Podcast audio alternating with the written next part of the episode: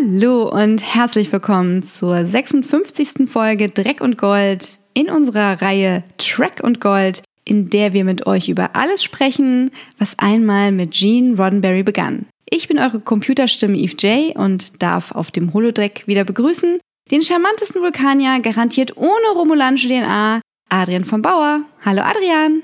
Hallo Eve. Mann, war das diese Woche ein, ein emotionales Erlebnis. Ja, der Wahnsinn. Also, wir reden natürlich über die neue Folge Star Trek Picard mit der Rückkehr einiger Lieblingsfiguren. Ich kann kaum erwarten, darüber zu sprechen. Dann würde ich sagen, Musik ab. Intro.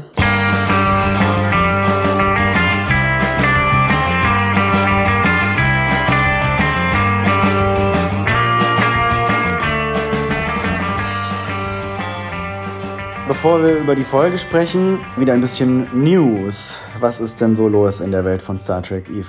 Also ich war total neidisch die ganze Woche, weil alle auf dieser Star Trek Cruise sind. Hast du das mitbekommen? Also ich, ich weiß nicht, ob ich zurzeit auf ein Kreuzfahrtschiff gehen wollen würde. Also, also gibt mehrere Gründe, warum ich nicht unbedingt auf ein Kreuzfahrtschiff gehen würde. Zum einen äh, auch, weil es ja irgendwie umwelttechnisch nicht so ein super Ding ist. Zum anderen, weil sich da halt doch gerne mal Viren rasend schnell unter der gesamten Besatzung verbreiten. Aber wenn man auf eine Kreuzfahrt geht, dann, dann sollte es auf jeden Fall diese sein. Die sieht schon ziemlich cool aus.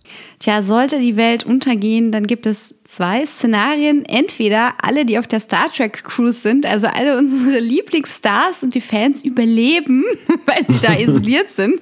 Und die mhm. Welt wird von ihnen neu bevölkert werden. In einem Utopia. Oder sie haben Pech gehabt und ähm, alle unsere Lieblingsstars werden krank, was schlimm wäre. Ja. Ja, das Internet ist da echt Fluch und Segen. Also ich habe mich wieder gefühlt wie mit 16, wo eins nix konnte und durfte. Und ich wäre ja so gern mal auf eine Con gegangen und hätte Cosplay gemacht und so. Aber damals, ich meine mich zu erinnern, hätte irgendwie so ein, so ein Star Trek-Uniform 300 Mark gekostet und das war ziemlich unerreichbar. Ja, ja auf dieser Cruise ist alles gerade so toll und schön und, und man sieht diese hochauflösenden Fotos. Und ich hatte seit meinen Teenagerjahren nicht mehr so ein FOMO. Mhm. Vor allem, weil das äh, anscheinend eine Cruise mit Voyager-Schwerpunkt ist ist, ähm, weil Voyager gerade 25 wird. Und ich immer mehr realisiere, wie sehr eigentlich die Voyager mein Schiff war. Ach, genug davon. Ja, ist schon cool. Das ist wirklich fast die ganze, die ganze Besetzung der Voyager mit auf diesem Kreuzfahrtschiff. Und die Fans können sie persönlich treffen und so. Und die machen irgendwie ihre One-Man- und One-Women-Shows und Diskussionsrunden und Comedy-Programm und Karaoke und wer weiß was alles. Coole Sache. Aber du hast dich die Woche sicherlich mit was anderem ablenken dürfen. ähm, ja, ich habe äh, letzte Woche ja schon mal kurz in unserer News-Sektion gesagt, dass die dritte Staffel von Discovery äh, bereits jetzt abgedreht ist. Und ich dachte, jetzt könnte man sich mal damit befassen, was überhaupt jetzt uns alles an Star Trek-Serien und Staffeln bevorsteht, was alles schon in Arbeit ist. Und da haben wir eben zum einen Discovery, die dritte Staffel ist abgedreht und kommt Vermutlich irgendwann innerhalb des nächsten halben Jahres, würde ich jetzt schätzen. Offizielles Datum gibt's noch nicht. Es ist aber auch schon eine vierte Staffel bestellt, die diesen Sommer gedreht werden soll. Und äh, jetzt gerade gab es eine Meldung, die allerdings noch nicht offiziell bestätigt wurde, die man allerdings also noch irgendwie eher als Gerücht betrachten sollte, dass die fünfte Staffel auch schon beschlossene Sache ist und dass sie die vierte und fünfte Staffel sozusagen am Stück produzieren wollen, um irgendwie eine besonders epische Story ohne zu viel Wartezeit dazwischen erzählen zu können. Also da passiert schon mal einiges. Bei Picard sind wir gerade noch mittendrin in der ersten Staffel. Und da ist aber auch die zweite Staffel schon fest beschlossen und bestellt und wird geschrieben. Mit einem neuen Showrunner. Allerdings wird Michael Shabon, der jetzt hier der Showrunner von der ersten Staffel ist, zumindest zwei Folgen schreiben. Und auch da hört man, dass die dritte Staffel möglicherweise schon beschlossene Sache ist aber auch noch ohne offizielle Bestätigung. Und die äh, nächste Serie, die, glaube ich, in einigen Wochen mit den Dreharbeiten anfängt, ist Sektion 31. Uh. Section 31 mit Michelle Yeoh. Da sind die Drehbücher für die erste Staffel wohl auch schon fertig und sie fangen bald mit dem Drehen an. Und auch da hört man das wahrscheinlich, dass eine zweite Staffel sehr wahrscheinlich ist und eventuell schon fest beschlossen ist. Also ich meine, ich hätte das gelesen, dass die zweite Staffel schon geordert ja, ist. Ja, auch, auch das war so eine Meldung, die noch nicht offiziell bestätigt Ach wurde. so. Also ich habe da ein bisschen mir geguckt, was ich da an Quellen finde und das war irgendwie so hauptsächlich so ein Blog, der jetzt nicht irgendwie sagt, wo er die Info her hat, aber ich glaube zumindest, dass die ganzen Gerüchte, die immer wieder die Runde machen, dass, dass diese neuen Star Trek-Serien eigentlich völlig unerfolgreich sind und ein Riesenflop und Alex Kurtzman kurz davor steht, gefeuert äh, zu werden, ziemlich haltlos sind, wenn man sieht, was hier alles an Star Trek-Serien auf uns zukommt. Hey, Lob an dich an dieser Stelle, dass du wirklich dann auch nach Quellen guckst und so, dass wir hier nicht irgendwelche Gerüchte in die Landschaft tragen. Ja, sehr Ja. vorbildlich. Ja. Ich habe diese ganzen negativen News gar nicht mitbekommen. Ich bin da wohl nicht in der negativen Bubble, mehr so in der positiven. Die so, ja, Ja. Party, das wird erweitert und das wird erneuert und Mir werden dann immer so YouTube-Videos vorgeschlagen, wo dann steht, wird Alex Kurtzman bald gefeuert, warum Star Trek Discovery in Wirklichkeit ein Riesenflop ist. Und es gibt irgendwie so ein paar Leute, gerade auf YouTube, die irgendwie ihren Kanal komplett mit Negativschlagzeilen über das äh, sogenannte Star Trek Universe, das da gerade entsteht, äh, bestreiten wow. mit diesen Serien, die ich jetzt aufgezählt habe, ist es tatsächlich noch nicht vorbei. Also tatsächlich noch 2020 kriegen wir die erste Staffel von Lower Decks. Darüber haben wir auch schon geredet. Die Comedy-Animationsserie von einem der ähm, Rick and Morty-Macher. Eine weitere Animationsserie, die wahrscheinlich nicht mehr dieses Jahr kommt, ist eine Nickelodeon-Serie. Das ist die einzige, die nicht auf dem CBS All Access Streaming Sender läuft, sondern im klassischen Fernsehen bei Nickelodeon und sich als wahrscheinlich einzige Serie dieser neuen Star Trek Inkarnation auch mal an Kinder und Jugendliche richtet. Hm, cool. Also da werden vielleicht keine Augen rausgenommen und Köpfe abgeschlagen. Klingt auch, finde ich, sehr cool. Da weiß man auch noch nicht, wie der Animationsstil ist, aber ich könnte mir vorstellen, dass es vielleicht so ein bisschen in die Richtung von Star Wars Rebels oder sowas geht, weil das ja auch eine ähnliche Zielgruppe ansprechen soll. Schön, schön, schön. Klingt danach, als ob wir viel zu tun hätten. Ja, und damit ist es auch noch nicht vorbei, denn Alex Kurtzman hat letztens in einem Interview gesagt, dass zusätzlich zu diesen ganzen angekündigten Star Trek-Serien auch noch zwei bisher unangekündigte Live-Action Star Trek-Serien in Arbeit sind. Und das größte Gerücht, was äh, dazu gehört, ist wahrscheinlich, dass eine von den beiden Serien die Captain Pike und junger Spock und Number One Serie ist, die sich also viele gewünscht haben. Gänsehaut. schön, schön. Ja, die, die andere Serie könnte natürlich auch noch die Starfleet Academy Serie sein, über die öfters mal geredet wird. Oh, bitte, ich möchte, dass Will Wheaton da mitspielt. Das wäre total toll, so als Starfleet Instructor. Ja, und ich wünsche mir, dass eine, eine gewisse, äh, sehr junge Figur aus dieser Folge da vielleicht mitspielen könnte. Uh, das wäre auch cool. Ich warte ja immer noch auf die Rückkehr von Jayla. Ja, das auf jeden Fall. Jayla als Instructor, das wäre cool. Denn Will Wheaton in egal welcher Rolle fände ich total cool. Er kann von mir aus halt auch irgend so ein Alien-Make-up drauf haben. Und dann so, hm, Sie sehen einem gewissen Herr Crusher sehr ähnlich. Nein, nein, nein, wir werden verwechselt. Ich bin äh, irgendein Alien mit angeklebten Nasenhöckern. okay, okay. Ja, Will Wheaton äh, macht ja The Ready Room. Das ist die offizielle YouTube-Sendung, die es zu jeder Picard-Folge zurzeit gibt. Da macht er Das Interviews. ist mir komplett entgangen. Ja, Das habe ich, das hab ich total verpasst. Die kann man leider von Deutschland aus auf YouTube nicht gucken, ohne irgendwelche ähm, Unblocker. Ah, daher. Aber man kann sie auf Instagram schauen, ohne, ohne irgendeine regionale Beschränkung. Oh, dann muss ich das doch tun. Das ist wahrscheinlich voller Spoiler, also werde ich das mal im Anschluss tun. Wunderschön, wunderschön. Ja, ja. Also in der neuesten Folge interviewt er tatsächlich Jonathan Frakes und Brent Spiner über die aktuelle Folge und das äh, ist sehr schön. Voll geil. Ja, ansonsten habe ich bei unseren letzten News letzte Woche vergessen, nochmal die Umarmung von You und Picard besonders hervorzuheben, weil das hatte so eine tolle Medienresonanz.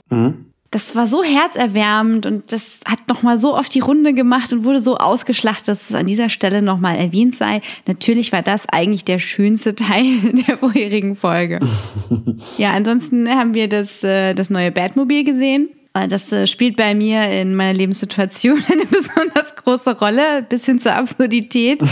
Und äh, als ich dann da so auf dem Sofa saß, sehr müde, dachte ich, Batmobil ist eigentlich ein richtig albernes Wort. Für so ein Pornoauto, weißt du, so ein, so ein total übersteigertes Teil, an dem so viele Sehnsüchte und Erwartungshaltungen hängen. Und das Ding heißt Batmobil. Und dann habe ich mir überlegt, wie absurd es eigentlich ist, dass in allem Bett dranhängt. Weißt du, so wie Space Essen und Space Elfen. Und dann, ja, wir sagen einfach nur Essen. Dementsprechend könnte Batman genauso gut sagen, ich sag zu meinem Auto nur Auto und zu meinem Computer nur Computer. Aber nein, er sagt, ich wohne in der Betthöhle mit meinem Bettcomputer. Ja. Also spielt's mal in euren Kopf durch, wie absurd es wäre, wenn ihr Batman gucken würdet und die Sachen heißen einfach ganz normal. Ich bin mit meinem Mobil unterwegs, dann gehe ich an meinen Computer, in meine Höhle, da ist dann auch noch mein Girl und ja, sehr seltsam. Aber hey. und dann ähm, geht's los mit Altered Carbon Season 2 wo ich ein bisschen lachen muss, weil wir immer noch nicht Season 1 besprochen haben und uns das mal vorgenommen hatten. Ach stimmt, das wollten wir mal tun. Das war doch mal was. Ich habe gerade überlegt, so haben wir die eigentlich Nein, besprochen? Das hat keiner gemerkt. Ich bin aber auch noch nicht dazu gekommen, die zweite Staffel anzufangen, aber ich werde es bald tun. Also ich habe es heute Morgen probiert und wir sind so die Hälfte durch vom Recap. Also es hat noch nicht angefangen und dann mhm. war wieder so, ah, die Pflicht ruft. Naja, Gut, das sind unsere News. Oder gibt's noch andere Star Trek-Serien, die an den Start gehen? Es gibt noch einen Star Trek-Kinofilm, der immer mal wieder von neuem ansteht. Okay. In der aktuellsten Inkarnation ist da Noah Hawley, der äh, Creator von uh. Fargo und Legion. Oh mein Gott. Als Regisseur und Autor angeheuert. Aber das letzte, was ich da gelesen habe, ist, dass man sich da wohl intern noch streitet, ob es denn jetzt eine Fortsetzung von mm. ähm, von den letzten drei Star Trek Kinofilmen werden sollen oder ob er doch irgendwie seine ganz eigene Star Trek Vision umsetzen darf. Also das weiß man nicht so richtig, wann und wie das kommt und ob vielleicht doch sich irgendjemand noch dieses Quentin Tarantino oh anguckt und bitte nicht. Also was bei der bei den Reboots gefehlt hat, war ja das, was uns mal Star Trek der erste Kinofilm gegeben hat, diesen Sense of ah, Sense of Wonder, was wir dann auch bei jeder Serie auf eine andere Art und Weise drin haben. Da wäre ich gespannt, was er daraus macht. Bin großer Fan von Legion, auch wenn ich das mit Schwierigkeiten gucken kann, wenn da so Horrorelemente drin sind, äh, boxe ich mich da immer durch. Und es lohnt sich echt. Auch Fargo war ich sehr begeistert. Ah, das wäre eine Hoffnung, da wäre ich bereit, dass die erfüllt wird. Aber gut, naja. Warten wir ab. Zuerst bietet uns ja jetzt gerade gerade die Streaming-Dienste jede Menge Star Trek-Content. Oh ja. Nun, und ähm, es steht ja auch ganz konkret an, dass wir die Highlight-Folge der Woche besprechen, Nepente. Und dieser Podcast ist nicht spoilerfrei, also solltet ihr die hier besprochene Folge und alles davor gesehen haben, bevor ihr weiterhört. Wir beginnen mit einer kleinen Vorgeschichte. Informationen auf den Hauptschirm. Das Jahr 2330. Das Mädchen Kestra wird als Tochter der Betasoidin Laxana Troy und des Menschen Ian Andrew Troy geboren. Sechs Jahre später bekommt sie die kleine Schwester Diana. Sie sind Töchter des fünften Hauses von Betaset und Hüterin des heiligen Kelches von Rix und nach ihrer Mutter Erbin des Ringes von Betaset. Im Alter von sieben Jahren ertrinkt Kestra bei einem Familienausflug, als sie in einen See fällt. Laxana kann ihren Tod nicht verarbeiten und löscht alle Erinnerungen an sie aus. Diana Troys Vater stirbt, als sie sieben Jahre alt ist. 2357. William T. Riker, der auf sich allein gestellt ist, seit er 15 ist, da sein verwitweter Vater sich in Arbeit stürzte, macht seinen Abschluss auf der Sternflottenakademie. Er beginnt seinen Dienst auf der USS Pegasus. Als er zwei Jahre später auf Betaset stationiert ist, lernt er dort Diana Troy kennen und lieben. Bevor Will 2361 seinen Dienst auf der USS Potemkin antritt, sehen die beiden sich noch einmal an den Wasserfällen von Janara. Da sie sich nicht verabschieden können, versprechen sie sich ein Wiedersehen auf Risa in sechs Wochen. Dieses findet nie statt. 2364. Diana und Will sehen sich an Bord der Enterprise D wieder, wo sie zunächst in zögerlicher, dann in enger werdender Freundschaft und professioneller Kameradschaft die nächsten sieben Jahre zusammen verbringen. Sie nennt ihn scherzhaft Bill, was betasoidisch für Rasierschaum sein soll. In intimeren Momenten nennen sie sich im Sadi, gleichbedeutend mit Seelenverwandte. Als ein Transporter-Unfall-Double von Riker gefunden wird, der sich jahrelang an das Wiedersehen auf Riser klammerte, beginnen dieser und Diana eine Liebesbeziehung. Diese hält jedoch nicht und der Klon, der sich nun Thomas nennt, gerät auf Abwägen. Die romantische Beziehung der Troy Rikers flammt erst wieder auf, als sie weitere zwei Jahre später auf der Heimatwelt der Baku, einem Planeten mit regenerativen Kräften, Schmetterlinge im Bauch bekommen. Vier Jahre später und 20 Jahre nach ihrem Kennenlernen heiraten sie endlich, nach Erdtradition. Zur betasoidischen Feierlichkeit kommt es nicht, da auf dem Planeten Colarus 3 der Android B4 gefunden wird und es zur Konfrontation mit Picards Klon Shinson kommt, der die Föderation durch das Romulanische Reich zerschlagen will. Shinson vergewaltigt Diana telepathisch, während sie mit ihrem Ehemann intim ist. Dies tut er mit Hilfe seines remanischen Stellvertreters. Diana verlässt die Enterprise, um unter Rikers Kommando auf der USS Titan zu dienen und setzt ihr Leben auf Raumschiffen fort, wo die beiden ihre Familie gründen. Das war die Love Story der Rikers und Troys. Sehr schön. Ja, das ist doch cool für alle, die nochmal ein bisschen einen Rückblick auf die Geschichte der, der Troy Rikers gebraucht haben. Die ja auch voller Tragik ist. Total. Gab da auch Sachen, die, die ich auch nicht mehr so präsent im Kopf hatte. Ich habe jetzt ungewollte Schwangerschaften und weitere mentale Episoden weggelassen, sonst wirkt's echt ein bisschen zu krass. Klar. Ja, da ist schon einiges passiert. Also kommen wir zur Folge Nepente. Holographische Projektion aktivieren. I'm in over my head. You helped Picard and Synthetic escape. When I left Earth, I had a plan, I had a ship, I even had a crew. Now I've lost them all. Now tractor lock to a Borg cube full of Romulus. They don't want us. They want her. This whole thing, how do I know it's not another game? You can't trust me. Hello, Will.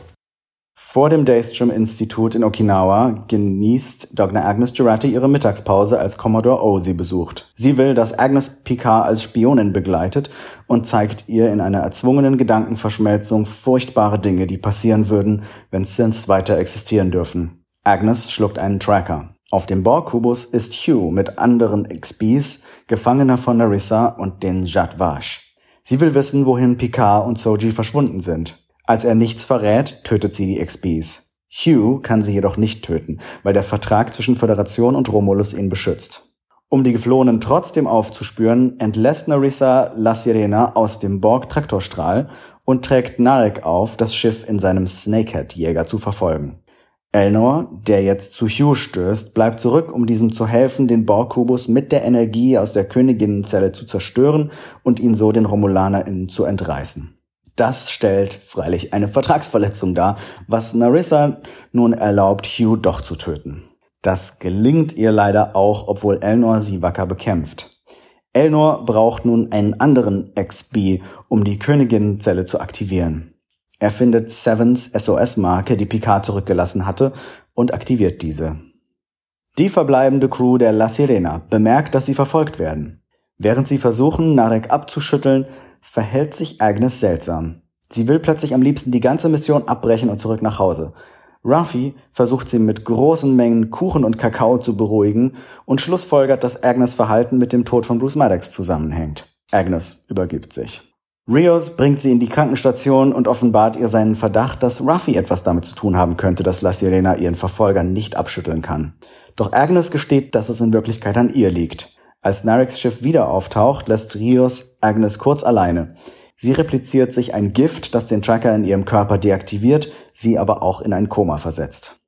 Picard und Soji schließlich kommen auf dem Planeten Nepente an, wo sie sofort von einem Teenager-Mädchen namens Kestra mit Pfeil und Bogen bedroht werden. Picard erkennt das Mädchen und bittet sie, ihn zu ihren Eltern zu bringen, den Troy Rikers. Ein freudiges Wiedersehen. Troy und Riker ahnen, dass Picard Schwierigkeiten mitbringt, bieten aber ihre Gastfreundschaft an. Nach einer Dusche, einem Nickerchen und einer Pizza lassen sich besser neue Pläne schmieden.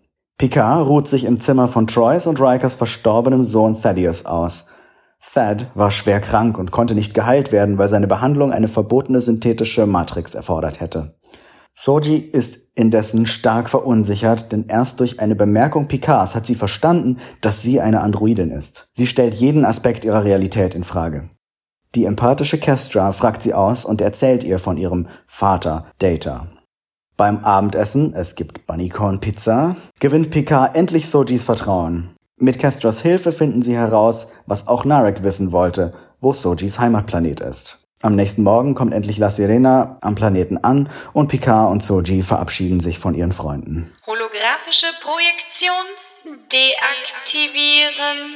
Ach ja. Bunny corns are not food, bunny corns are friends. Ja, das fand ich auch. Übrigens übersetzt mit Hornhasen. Hornhasen, okay. Hornhasen. Ja, als wir den am Anfang der Folge gesehen haben, hat mich das erinnert an, an diese eine Originalserienfolge, wo es mal so ein, so ein Hund mit einem Horn gab. Also das ist nicht ganz neu im Star Trek-Universum, dass man Tieren von der Erde Hörner anklebt und sie dann als außerirdische Tiere ausgibt. Spacehasen. Aber den Hund hat damals zum Glück niemand versucht zu essen. Den Betthund. Nee, Spacehund. dem Bunny geht es nicht so gut. Ich bin ein bisschen empört, aber nun ja. Ich bin tatsächlich auch empört, unter anderem auch, weil ich mich noch so gut erinnere an die eine Folge relativ früh in Next Generation, wo ausgerechnet Riker einem besuchenden Alien erklärt, dass man bei der Sternenflotte und der Föderation keine Tiere mehr isst, sondern Das ist korrekt. Ja, der, der Replikator macht halt Dinge, die aussehen wie Fleisch, aber das, das mit der Tierhaltung und Jagd und so, das hat man eigentlich aufgegeben und macht das nicht mehr und respektiert seine Mitwesen. Und äh, das wurde, ist jetzt nicht das erste Mal in der folgenden Star Trek-Geschichte, dass mit, mit dieser Aussage gebrochen wurde, aber es war schon ganz schön drastisch, als äh, Kestra da diesen gehäuteten Hasen anbringt. Ja, aber immerhin hat sie die Giftschleimbeutel rausgenommen, damit sie alle nicht sterben müssen. Das ist äh, sehr clever von ihr. Ja, Ja, ich glaube, das war einfach ein dramatischer Effekt, um zu unterstreichen, dass Kestra dieses abenteuerliche Hobby hat. ja. Kommt so gleichzeitig auch was für die Pizza auf den Tisch. Naja, gut. Ja, was haben wir denn Neues gelernt in dieser Folge? Naja, wir haben eine Menge Neues gelernt über die Troy und Riker Familie, also über darüber, was denen so passiert ist. Unter anderem ein Familienmitglied, das wir leider gar nicht kennenlernen durften. Thaddeus. Das war sehr traurig. Ja, vor allem, weil er halt offscreen gestorben ist. Ja, es ist so hart, so man denkt, oh, sie haben, sie haben ein Kind, oh, sie haben zwei Kinder, oh, eins der Kinder ist tot. Das ist eine Wechselbad der Gefühle. Ja, ja. Also wir haben ja schon mal gesagt, dass sehr viel in der Exposition erzählt wird und dass uns das zunehmend zu schaffen macht. Aber das ist anscheinend die Erzählweise dieser Serie und man kann es halt akzeptieren oder auch nicht. Ja. Nun, also wir haben noch gelernt, dass die Drow-Zwillinge auf jeden Fall, also ich nenne sie Drow-Zwillinge, also wir meinen natürlich Narek und Narissa, auf jeden Fall Satwasch sind. Für alle nicht, nicht äh, Dungeons and Dragons Spieler, es sind die Romulaner. Ja, also die sind auf jeden Fall Satwasch, weil sie sich als solche zu erkennen gibt, als sie mit Elnor kämpft und ihn als Quad Milat Ja. auch identifiziert, aber natürlich zu bedenken gibt, ob er denn überhaupt als solche durchgeht. Ja, das ist dieses mit dieser extremen Geheimhaltung, nehmen sie nicht so ernst, muss man sagen. Ja, also Narissa oder Lieutenant Rizzo, äh, wie wir sie ja kennengelernt haben, nimmt's ja eh nicht so genau. Die ist ja ist ja schon dafür ausgezählt worden, dass sie da sehr übereilt handelt. Gut, wir haben viel über die Rikers und Troys, die Troy Rikers gelernt. Äh, Wir haben eine neue Figur kennengelernt, Kestra, die ganz offensichtlich nach ihrer verstorbenen Tante benannt ist. Und ähm, darüber hinaus gibt's den ein oder anderen Fun Fact, aber lass doch mal, lass doch mal die ganzen Fragen aufarbeiten, die wir haben. Fragen und Antworten. So viele Fragen. Ja, wo war denn Elnor überhaupt am Anfang der Folge?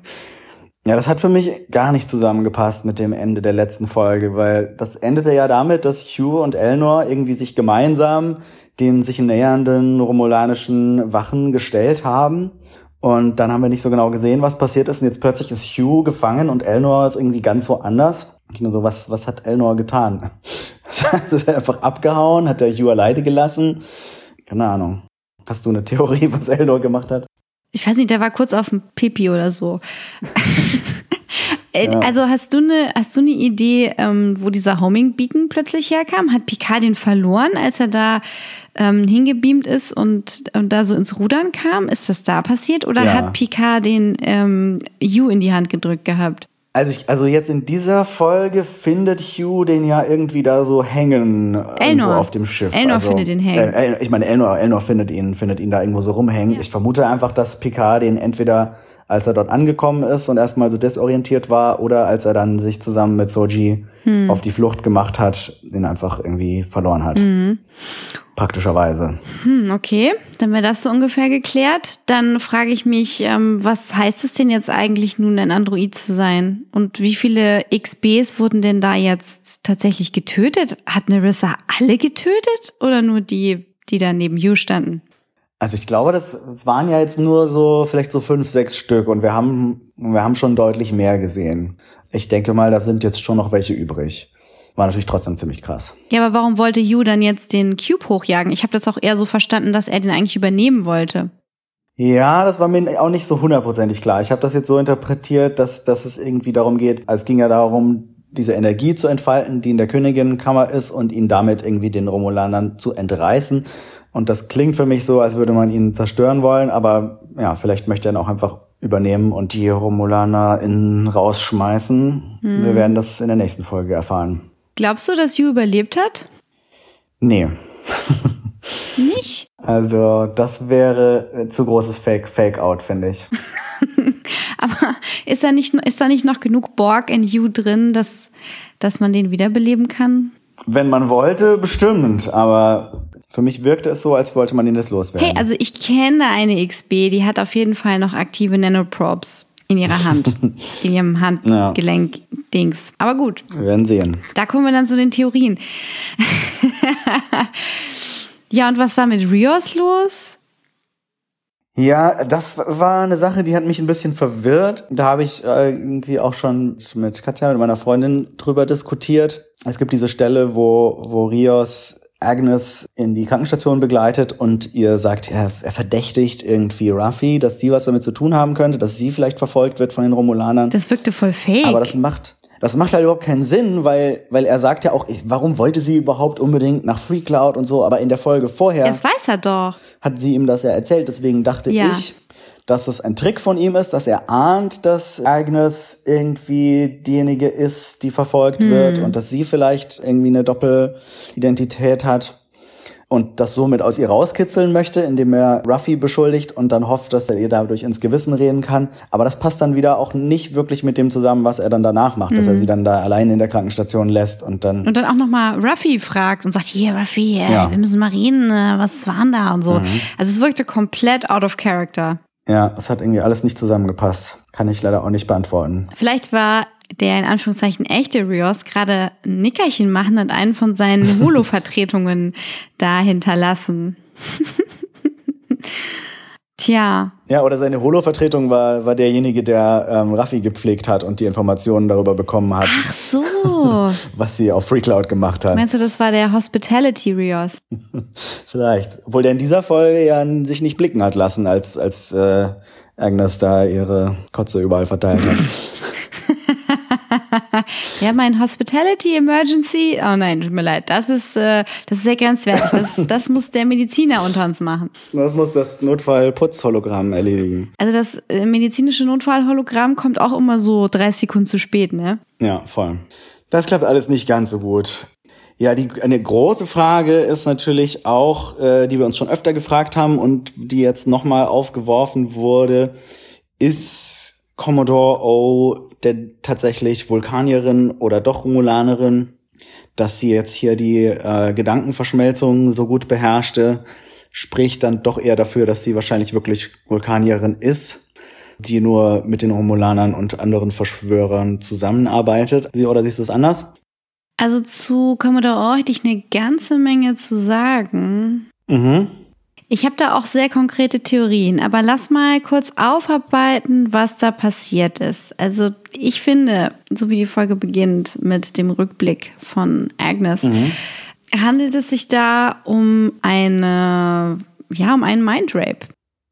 Agnes sagt zwar kurz, äh, ja, okay, aber äh, okay, wozu? Ja, da weiß sie ja noch nicht, was sie ja, erwartet. Sie weiß noch nicht, was sie erwartet und sie weiß vor allem nicht, dass sie jetzt ein Mindmeld erwartet. Also das finde ich überhaupt ja. nicht okay.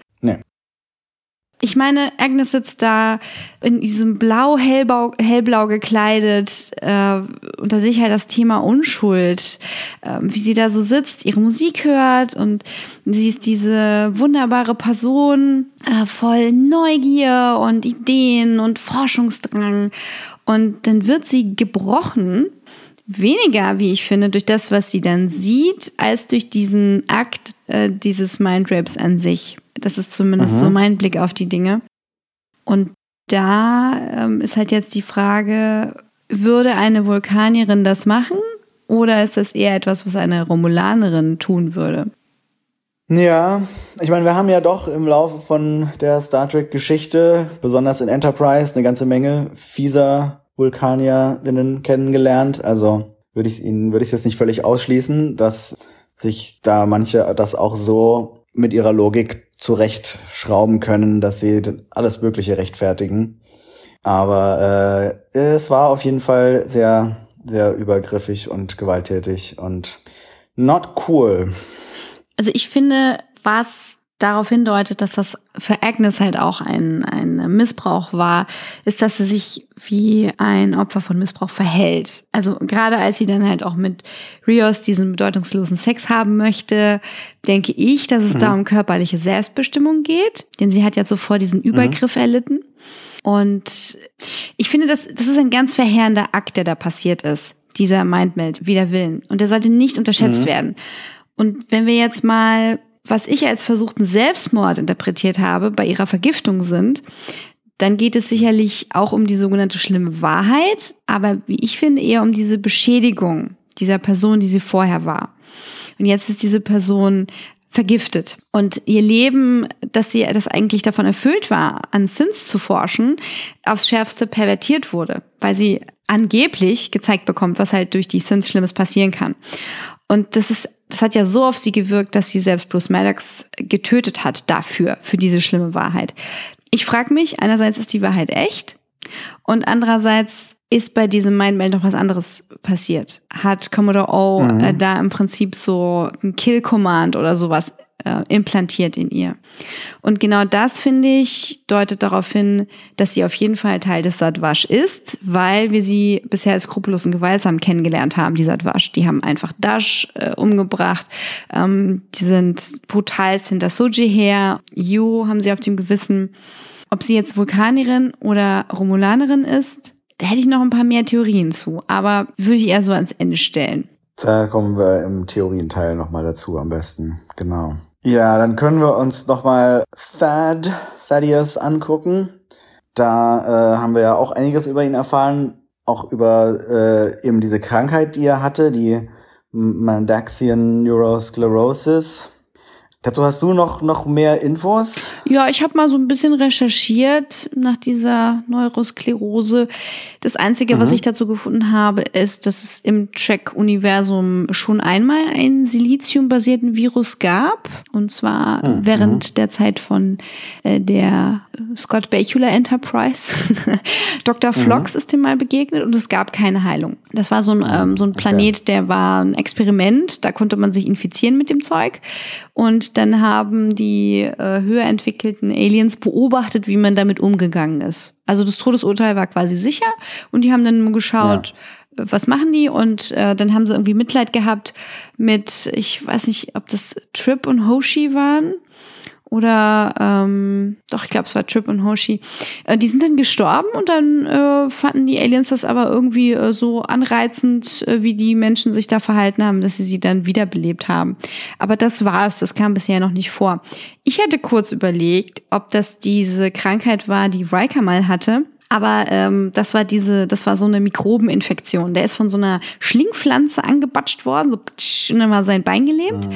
Ihr erinnert euch bestimmt. Ja. Und der lag dann in so einer ganz schlimmen Situation, wo er fixiert war und halt so ähm, Sachen am Kopf hatte und Zusammenschnitte vorheriger Folgen in Visionen erleiden musste und äh, wir eine ganz schlimme Recycling-Episode da bekommen hatten. Die berüchtigte Clipshow-Episode Shades of Grey. Ja. Clipshow-Episode ist genau das Wort, nach dem ich gesucht habe. Ja. Ich habe es liebevoll Recycling genannt. ja, das war es aber nicht. Aber ich hatte. Nee, der hatte, hatte was anderes. Ja. Hat das nicht an seinen Sohn weitergetragen. Ich frage mich, ob das nochmal eine Rolle spielen wird, dass es halt ausgerechnet so eine Krankheit ist, die dann, die man hätte heilen können, indem man äh, sie Mhm. auf so eine Matrize überträgt. Das ist interessanterweise auch das, was Dr. Flock sich damals überlegt hat. Also das haben sie jetzt nicht extra für die Show erfunden. Habe ich gedacht, Ah, ja. aber war nicht so. Okay, das ist interessant, ja. Also ich meine, es, es stellt halt zumindest eine Verbindung her zwischen dem, was so äh, im größeren Universum passiert und dem aktuellen Status der Riker Troy Familie. Ja, es wäre natürlich eine gute Motivation für die beiden, sich doch nochmal in dieses ganze Ding einzumischen. Aber fürs Erste habe ich, habe ich eher den Eindruck, dass wir, dass wir die jetzt erstmal wieder auf Nepente zurücklassen und vielleicht äh, für den Rest der Staffel eher nicht mehr besuchen. Ich frage mich halt, äh, ob sie keinen Zugriff auf Before hätten haben können, wenn sie es wirklich gewollt hätten. Mhm. Oder ob es dann so eine Sache war von, ah nee, da ist die positronische Matrix nicht stabil genug und bevor wir unseren Sohn irgendwie in einen Androiden hochladen, dann verbringen wir lieber halt eine schöne Zeit mit ihm auf diesem regenerativen Planeten. Mhm. Ich habe mich gefragt, was ist denn eigentlich mit der erweiterten Familie der Riker Troys, Troy Rikers? Äh, was ist mit Patenbruder Alexander Roschenko? Was ist mit Oma Laxi? Kommt Opa Odo mal zu Besuch? Oder wäre das halt jetzt nach dem Ableben des Schauspielers pietätlos? Ich hatte da die Idee, dass wir Odo einfach in anderer Gestalt zurückbringen, so als echtes NB. Das wäre voll gut. Das wäre cool, aber äh, hast du, äh, hattest du den Eindruck, dass, dass Odo und Loxana sich, sich nochmal wieder, äh, noch mal wieder getroffen haben nach ihren zwei oder drei Auftritten in Deep Space Nine? Also ich habe versucht herauszufinden, was aus dem Bruder von Diana geworden ist, weil ähm, Lexana und Odo hatten ja so eine Zweckehe, sind eine Zweckehe eingegangen, weil sie ja hochschwanger war äh, von einem stimmt. Typen, der das Kind dann behalten hätte, weil auf seinem Heimatplaneten irgendwie die Männer und die Frauen getrennt leben und die Papas die, die Söhne erziehen und die Mamas die äh, Töchter. Und sie hätte ihren Sohn dann irgendwie gar nicht mehr gesehen. Und dann hat sie Udo geheiratet, die waren sich ja eh zugetan. Und dann war quasi die Rechtslage geklärt, sie konnte ihr Kind behalten. Wir wissen gar nicht, wie das Kind heißt. Das kam nur mal in irgendeinem Roman vor, aber es gibt eigentlich keine offizielle Weiterführung von dieser Storyline. Odo ist ja zurück in seine Ursuppe gegangen, hat sich ja am Ende, er war ja am Ende mit Kira zusammen ähm, und hat sich dann halt von ihr verabschiedet, zurück in die Ursuppe und hat dann ähm, sein, wie heißt denn das? Nicht das Kollektiv. Wie heißt denn die Ursuppe da? Great Link. Die, äh, die große Verbindung, genau. Und Ja. hat dann da seine große Verbindung geheilt. Die war nämlich krank. Aber ich hätte mir vorstellen können, dass Opa Odo trotzdem noch mal mit Laxana Kontakt aufnimmt und äh, da mal vorbeikommt. Vielleicht hätte er ja auch eine Idee gehabt, wie man Thaddeus heilen kann. Ja, vielleicht. Aber genau, Loxana äh, weiß man nicht viel, aber natürlich ist auch da die Schauspielerin gestorben. Also ist ein äh, stimmt. weiterer Gastauftritt Oma unwahrscheinlich. Oma und Opa sind nicht mehr am Leben. Ach, hm. Ja, Ja. na gut. Aber vielleicht so ein, ich habe in, ich habe in dieser Hütte die ganze Zeit Ausschau nach einem Foto gehalten. Ich habe aber keins gefunden. Hm. Ja, da muss doch irgendwo ein Foto von Oma sein. Aber nein, leider nicht. Das äh, ist, ist tatsächlich schade eigentlich. War vielleicht irgendwie nicht scharf genug oder so. Ja, genau. Ja, dann äh, springen wir doch mal nach diesen ganzen traurigen Todesmeldungen zu den Fun Facts und spaßigen Referenzen. Spaß. Datenbankzugriff aktiviert. Denn wir haben ja kein Herz aus Dorotanium. Ja, äh, das kommt ja schon relativ am Anfang äh, zum Spiel, dass Kestra mit ihrem Pfeil und Bogen auf Picards Herz zielt. Und Picard hat aber kein normales Herz, sondern ein künstliches Herz aus Duotanium. Und das wissen wir aus Next Generation. Und wie er das bekommen hat, haben wir in der Folge Tapestry erfahren, wo Picard im Sterben liegt wegen dieses künstlichen Herzens und Q äh, mit ihm zusammen seine Vergangenheit bereist. Und da erfahren wir, dass Picard als junger Mann da von einem Nausikaner ins Herz erstochen wurde und dann nur überleben konnte, indem sie das Herz austauschen konnten. Hm, Das war ein sehr traumatischer Ja. Event für ihn. Und ich frage mich, ob er damals vielleicht ein Upgrade von der Borg Queen bekommen hat. Naja, vielleicht. Also wenn man schon so ein künstliches Herz hat und dann diverse äh, Borg-Implantate und Nanosonden bekommt, dann könnte das schon passieren, dass sich da ein bisschen was entwickelt. Ah, da ist das Wort, nach dem wir letzte Woche gesucht haben. Die Nanoprobes, sind die Nanosonden. Ja, ich glaube. Jetzt. Ah, jetzt haben wir das. Wunderbar, du hast es gefunden. Ja, dass Kestra nach der verstorbenen Schwester von Diana benannt ist, habe ich ja schon erwähnt. Mhm. Und auch, dass Laxana das verdrängt hat. Genau, da gab es eine ganze Folge zu bei Next Generation, die hieß Dark Page und da ging es um diese verdrängten Erinnerungen, die sich wieder zurück den Weg bahnen und dann allerlei Unfug anrichten auf der Enterprise. Da sehen wir eine sehr junge Kirsten Dunst in der Episode, die ein Alien-Mädchen spielt, ähm, die sich besonders gut mit Laxana versteht und die so mentale Kräfte hat, die dann in Laxana diese Erinnerungen an Kestra rühren. Ja. Und so kommt das Ganze zustande. Genau. Aber auch Thaddeus Name stammt aus einer vorherigen Star Trek Inkarnation. Und zwar, äh, das hatte ich ganz vergessen, es gab mal einen kurzen Gastauftritt von Riker in einer Voyager Folge eine Folge Death Wish, da kommt, geht's irgendwie um die Q und da wird irgendwie bewiesen, dass die Q immer wieder Einfluss hatten auf die Menschheitsgeschichte und da wird ähm, dann auch Riker kurz zu Rate geholt und ähm, es geht darum, dass er einen Vorfahren hatte im 19. Jahrhundert, der im amerikanischen Bürgerkrieg auf der Seite der Nordstaaten gekämpft hat und der hieß Thaddeus Riker und der scheint einen ziemlichen Eindruck hinterlassen zu haben in Rikers Familie denn er hat seinen Sohn danach benannt. Ja, also hätten Deutsche diese Episode geschrieben, dann ähm, hätten sie sicher den Sohn nicht Taddle genannt, äh, weil wenn ihr SpongeBob guckt, wisst ihr Bescheid, wie Squidward bei SpongeBob ja, heißt. Hm. Thaddeus Tentakel. Ja, und viele, wie ich unter anderem, haben sich gefreut, die Cindy zu hören. Ja. Aber wie uns die Untertitel sagen, waren es die Kasinti. Ja, die haben wir zum ersten und ich glaube auch zum einzigen Mal gesehen in der Star Trek Animationsserie aus den 70ern. Das waren auch so katzenartige Aliens, davon gab es damals mehrere. Und die waren aber eher so Raubkatzen, Tigerartig. Und das Besondere an denen ist, dass diese Folge damals geschrieben wurde von Larry Niven, der auch als äh, Science-Fiction-Romanautor relativ bekannt ist. Und der hatte diese Aliens sich aber schon vorher ausgedacht. Der hatte schon vorher eine Kurzgeschichte mit den Kisinti geschrieben, die nichts mit Star Trek zu tun hatte.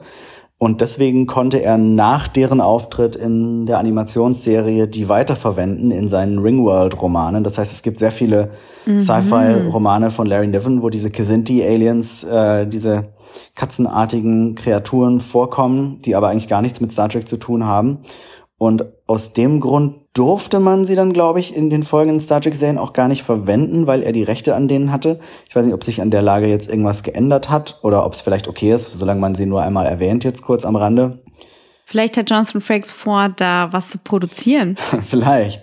Es gab auch tatsächlich Pläne, die in anderen Serien einzuführen. Bei Deep Space Nine wollten sie sie mal einführen, haben sie dann aber im letzten Moment umbenannt in Zencathi. Und das waren dann andere Aliens, mit denen irgendwie die Föderation auch mal im Krieg war und wo gegen mit den Cisco zusammengestoßen war. Ich glaube, die sah man aber auch nie. Und bei Star Trek Enterprise gab es Pläne in der fünften Staffel, die ja nie passiert ist, einen, äh, einen Kazinti Story Arc zu machen und die Mizis da zurückzubringen. Bin ich auf jeden Fall Fan von. Ich habe mir mal selber eine Katzen-Alien-Rasse ausgedacht für ähm, unser Star Wars Rollenspiel-Universum mhm. und ich habe die Evril genannt und die haben ihre eigene Sprache. Da habe ich mir dann auch so ein bisschen Sprache zu ausgedacht. Das habe ich eigentlich auch immer sehr gerne gemacht. So viele Sprachen wie Thaddeus habe ich mir jedenfalls nicht ausgedacht. Das war eine Menge. Zwölf oder ja, so, ne? Genau, elf plus die Schmetterlingssprache, die keine Wörter hat. Die Flap-Flap-Sprache. Ja, also wenn ihr mit mir mal ähm, Star Wars Rollenspiel spielen wollt, dann ähm, könnt ihr meinen Katzenalien äh, Chor treffen. Ansonsten tanzen und träumen und lachen wir jetzt weiter mit Data. Ja, weil Kestra zählt ja die ganzen Dinge auf, die Data gerne gemacht hat und die ihn menschlicher gemacht haben. Tanzen, lernen und, und Witze erzählen und so weiter. Und das waren natürlich alles Dinge, die irgendwann mal B-Plots von Next Generation Episoden waren die heute weiterleben als lustige GIFs, die wir uns gegenseitig auf Twitter schicken genau. können. Genau. Was steht denn da auf ihrem T-Shirt? Ja, genau. Sie trägt so ein Shirt, wo irgendwas draufsteht, was sich nicht so ganz leicht entziffern lässt, denn es ist klingonisch. Die Form des Logos erkennen aber manche vielleicht, denn es ist das Sex Pistols Logo. Mhm Es ist aber eben die Schrift auf Klingonisch und es steht da auf Klingonisch Sex Phasers. Das ist vielleicht eine klingonische Sex Pistols Coverband, das weiß man nicht so genau. Okay, jetzt weiß ich, was Patenbruder Alexander Ruschenko macht.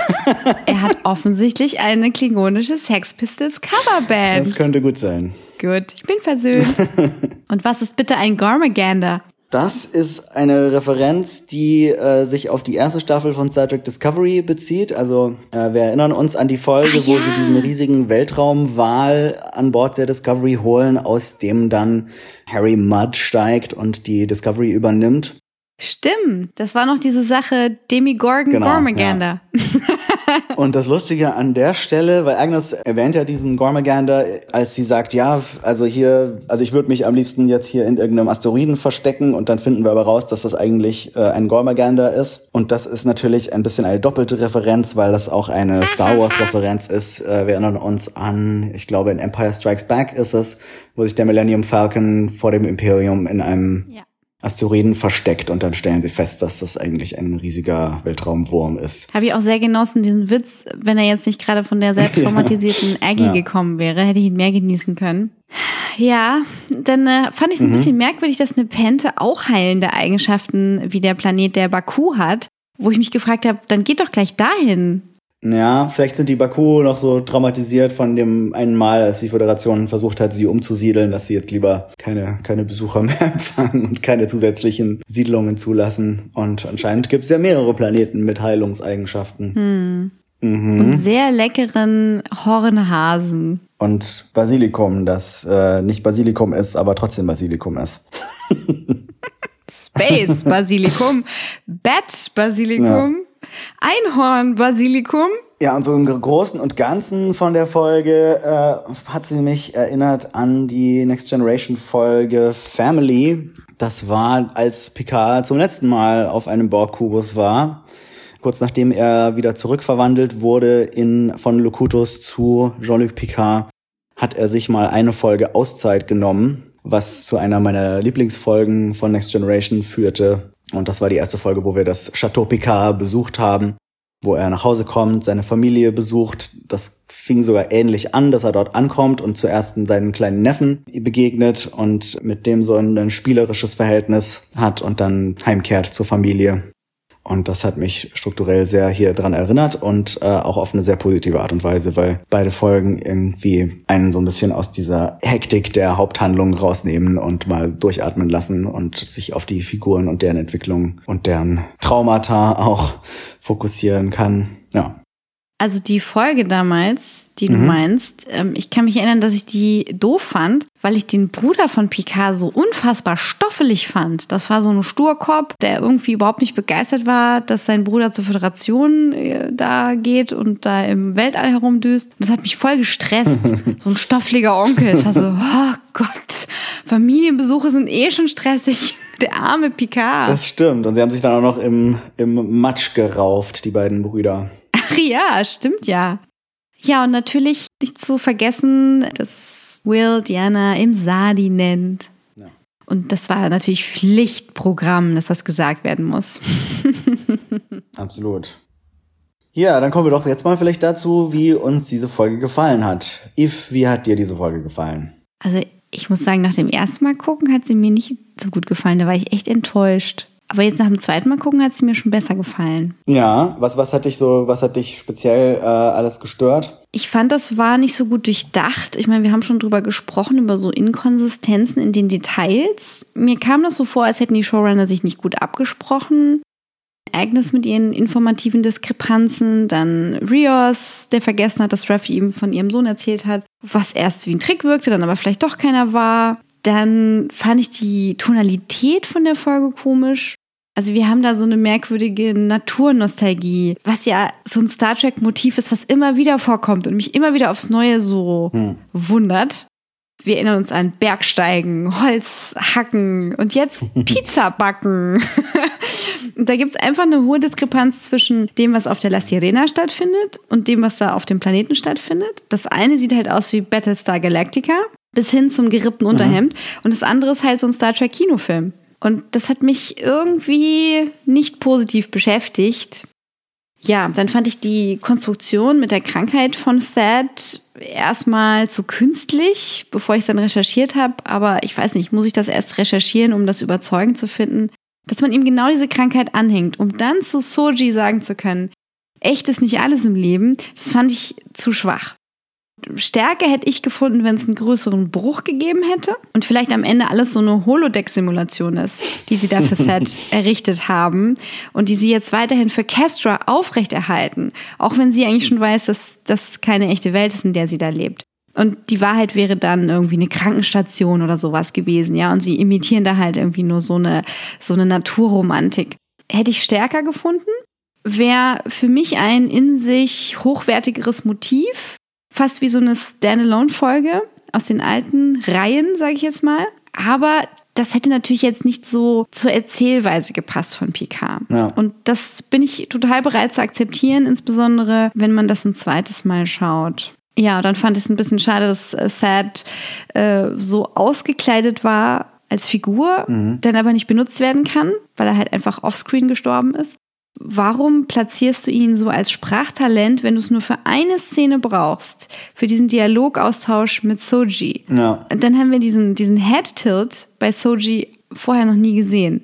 Ja, das kenne ich doch, das ist doch Data. Wofür brauchen wir das? Äh, Picard sagt es doch. Ja, ist übrigens Datas Tochter. Ja, damit Riker auch noch mal von alleine rausfinden kann. Aber ja, das wäre nicht nötig gewesen. Ja, und dann halt äh, die ganze Sache mit diesem Heilplaneten oder ich hätte mir gewünscht, dass der Planet ein bisschen fremd aussieht, mhm. so ein bisschen wie Pavo, blaue Pflanzen oder irgendwas einfach cooles. Da bin ich halt von Lost in Space jetzt schon sehr verwöhnt, dass ein anderer Planet halt einfach nicht aussieht wie kanadische Wälder. Aber okay. Äh, mir hat da der Bruch dieser Holzhüttenromantik etwas gefehlt mit so fancy Technologie. Aber da am Horizont gab es so einen Steinbogen, der es auf der Erde so nicht gibt. Und, äh, das, und auf dem Himmel gab es drei Monde. ja, äh, okay. Waren die auf Endor oder? Nee, es war schon ein bisschen, bisschen wenig, aber trägt natürlich zur Naturromantik bei, je natürlicher das wirkt. Ja, um da noch so ein bisschen in Details herumzurühren. Äh, ich mhm. hätte mir die Klamotten auch noch ein bisschen cooler gewünscht. Also auch wenn es jetzt so die, genauen Farben waren, die Troy früher getragen hat, so erstmal dieses Türkis und dieses Rosa und wir bei Riker so das Dunkelrot von seiner Schürze hatten als Callback zu seiner Uniform, dann hätte ich mir doch einfach ein bisschen mehr von ihrer Trash-Fashion gewünscht. Ja. Ich meine, wir kennen doch die tollen offenen Hemden von Riker und dann diese tausend Perücken von Troy und dieses ganze abgeflippte Zeug und die beiden sahen mir einfach zu sehr aus, als ob die von der Con gerade aufs Set gelaufen sind. Ja, wobei dieses offene Hemd hat er ja schon, wo er seine grauen Brusthaare präsentiert hat. ja, das ist mir dann, wie gesagt, beim zweiten Mal gucken wohlwollend aufgefallen. und, und Castras Look, also die ist halt einfach auch von so einem deutschen Filmset ausgebüxt, so Wilde Mädchen Teil 4 oder so. Das ist, ist auch echt so ein Klischee, irgendwie mit diesen, mit diesen Kindern, die irgendwie entweder sich, sich irgendwie mit so äh, Native-Gesichtsbemalungen ausstatten oder irgendwelche Tierkostüme tragen das ist echt ein bisschen überstrapaziert in allen möglichen Genres und Filmen und Serien. Aber ich fand Castra trotzdem ziemlich cool, muss ich sagen. Äh, ich fand die irgendwie sofort sympathisch und irgendwie gleich eine sehr interessante Figur und die Art, wie sie mit, mit Soji geredet hat, hat mir gut gefallen.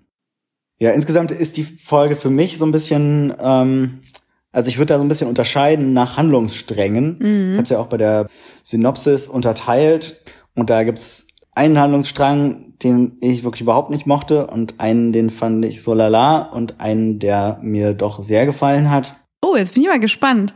Also der, der mir sehr gefallen hat, war zum Glück der, der den größten Teil der Folge eingenommen hat, nämlich hier Nepente und so weiter. Aber ich fange mal an mit dem, was mir gar nicht gefallen hat, nämlich das auf dem Borg-Kubus. Das fing halt schon damit an, dass das, dass die Ausgangssituation gar keinen Sinn machte und nicht mit der letzten Folge zusammenpasste irgendwie ähm, das alles so hinkonstruiert wirkte, dass man jetzt hier Hugh gefangen nimmt, aber Eleanor ist irgendwo anders. Und dann lässt Narissa Hugh einfach wieder laufen, nur um dann zwei Minuten später doch wieder aufzutauchen und zu sagen, ha, jetzt töte ich dich doch. Ähm, mm. das, das ich hab hat, dich belauscht. Genau, das, das war so, also das wirkte so undurchdacht und so, so random mm. und, und Narissa ist eh so eine Figur, die mir nicht so gefällt, weil es halt wirklich nur so die schnurrbartzwirbelnde Schurkin ist, wie es irgendwie das schlimmste Klischee ist. Und ähm, Ja, also, und, und dass man dann Hugh in dieser Serie einführt und sagt, okay, wir bringen hier Hugh zurück, diese wichtige Figur. Wir zeigen, dass er in seinem Leben eine neue Bestimmung gefunden hat, dass er hier so sein Lebenswerk umsetzt auf diesem Kubus und anderen Borg den Weg zurück ins natürliche Leben ermöglicht. Und dann direkt darauf zerstört man sein Lebenswerk, indem man irgendwie diese ganzen XPs abknallt und dann wird, wird Hugh selber irgendwie auch noch so unzeremoniell abgeschlachtet. Das, äh, das fand ich echt nicht cool. Ja, es wirkt so, als wäre J.J. Abrams kurz im Writing Room gewesen. Ja. Schmeiß alles weg, alles weg, komm, brauchen wir nicht. Alles kaputt. Und das, das fand ich richtig doof. Ja. Ich meine, ich hoffe, dass jetzt irgendwie in der nächsten Folge was passiert, was das wieder so ein Stück weit gerade biegt, dass wir sagen, okay, Seven of Nine kommt jetzt und rettet doch diesen Borg-Kubus und die XBs darauf und führt die irgendwie in ein neues Leben oder so. Aber jetzt gerade hatte ich halt den Eindruck, okay, sie jagen jetzt diesen Kubus hoch und alles, was Hugh geleistet hat, ist für die Katz. Und das fand ich richtig doof.